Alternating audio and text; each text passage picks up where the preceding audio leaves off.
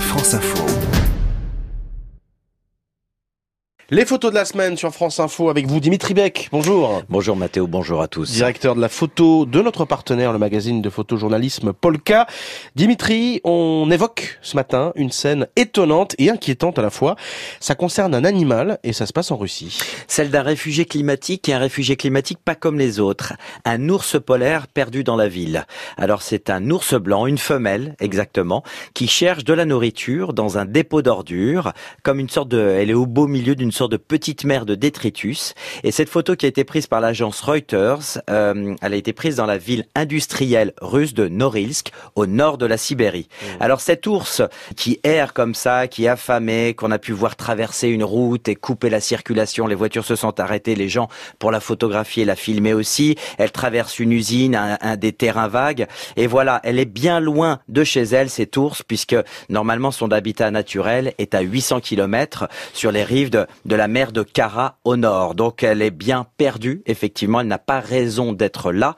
Et voilà, donc cette ours, elle a été suivie pendant plusieurs jours, elle est sous surveillance pour des raisons de sécurité, pour pas qu'il y ait d'incidents ni d'accidents avec la population locale. Et puis c'est même devenu une attraction puisque toutes ces images que l'on a pu voir, eh bien, ont été, euh, ont fait le tour des réseaux sociaux. C'est pas la première fois, hein, Dimitri, qu'on voit ce type d'image.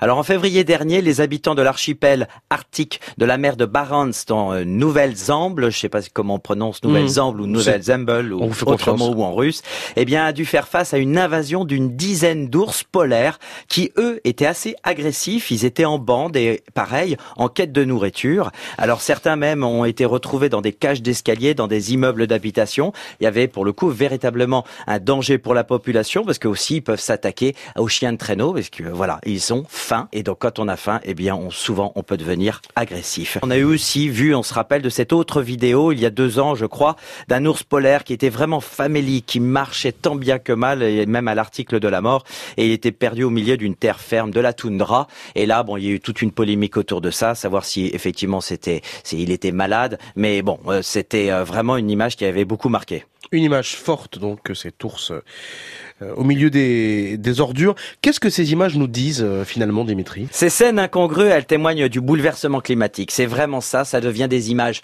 on va pas dire iconiques, parce que les images iconiques, on les garde, elles sont oh. fortes, on se les transmet. Là, elles nous font Et puis elles peur. Sont plutôt positives d'habitude. Exactement. Là, ce sont des images symboliques. Ces ours sont des victimes du réchauffement climatique et de la fonte des glaces de l'Arctique. S'il y a moins de glace, il n'y a plus de banquise et donc moins d'ours. Et c'est des ours, alors il y en a à peu près 26 000 encore à travers le monde, hein, pas uniquement en Russie, mais également au Canada, et ils sont véritablement en voie de disparition. Alors cette banquise, eh bien, c'est l'environnement naturel, le territoire de déplacement pour la chasse de ces ours polaires. C'est là où, même si on sait qu'ils savent nager, c'est là où ils évoluent. C'est également là où ils vont faire la cour aux femelles. Et la chasse, eh bien, elle a lieu souvent au printemps et en été. Et tout cet univers-là, avec la fonte de la banquise, eh bien, est perturbé. On sait ce que cette ours est devenue, euh, Dimitri? Alors, elle a été capturée euh, dans la semaine, soit, alors ça, c'est pas encore très clair, soit pour être placé dans un zoo ou bien dans un parc naturel, mais bien évidemment après des traitements médicaux, parce que l'ours est bien traversé nombreuses situations et on sent bien lorsqu'on l'observe qu'elle n'est pas en bon point. Alors toutes ces images, voilà, qui sont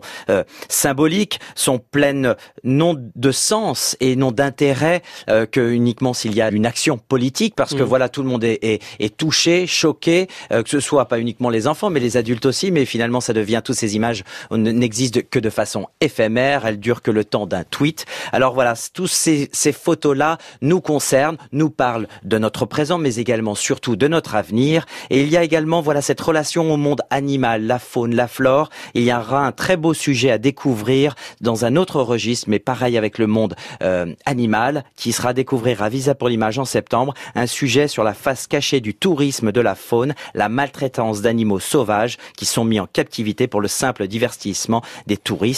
Euh, c'est un travail, euh, un grand reportage réalisé par Kristen Luce pour National Geographic. Là aussi, pour nous sensibiliser et nous faire réfléchir. Merci beaucoup Dimitri. Visa pour l'image, ce sera en septembre à Perpignan. Polka numéro 46, tout frais et dans les kiosques, on le rappelle, avec deux couvertures différentes consacrées à New York.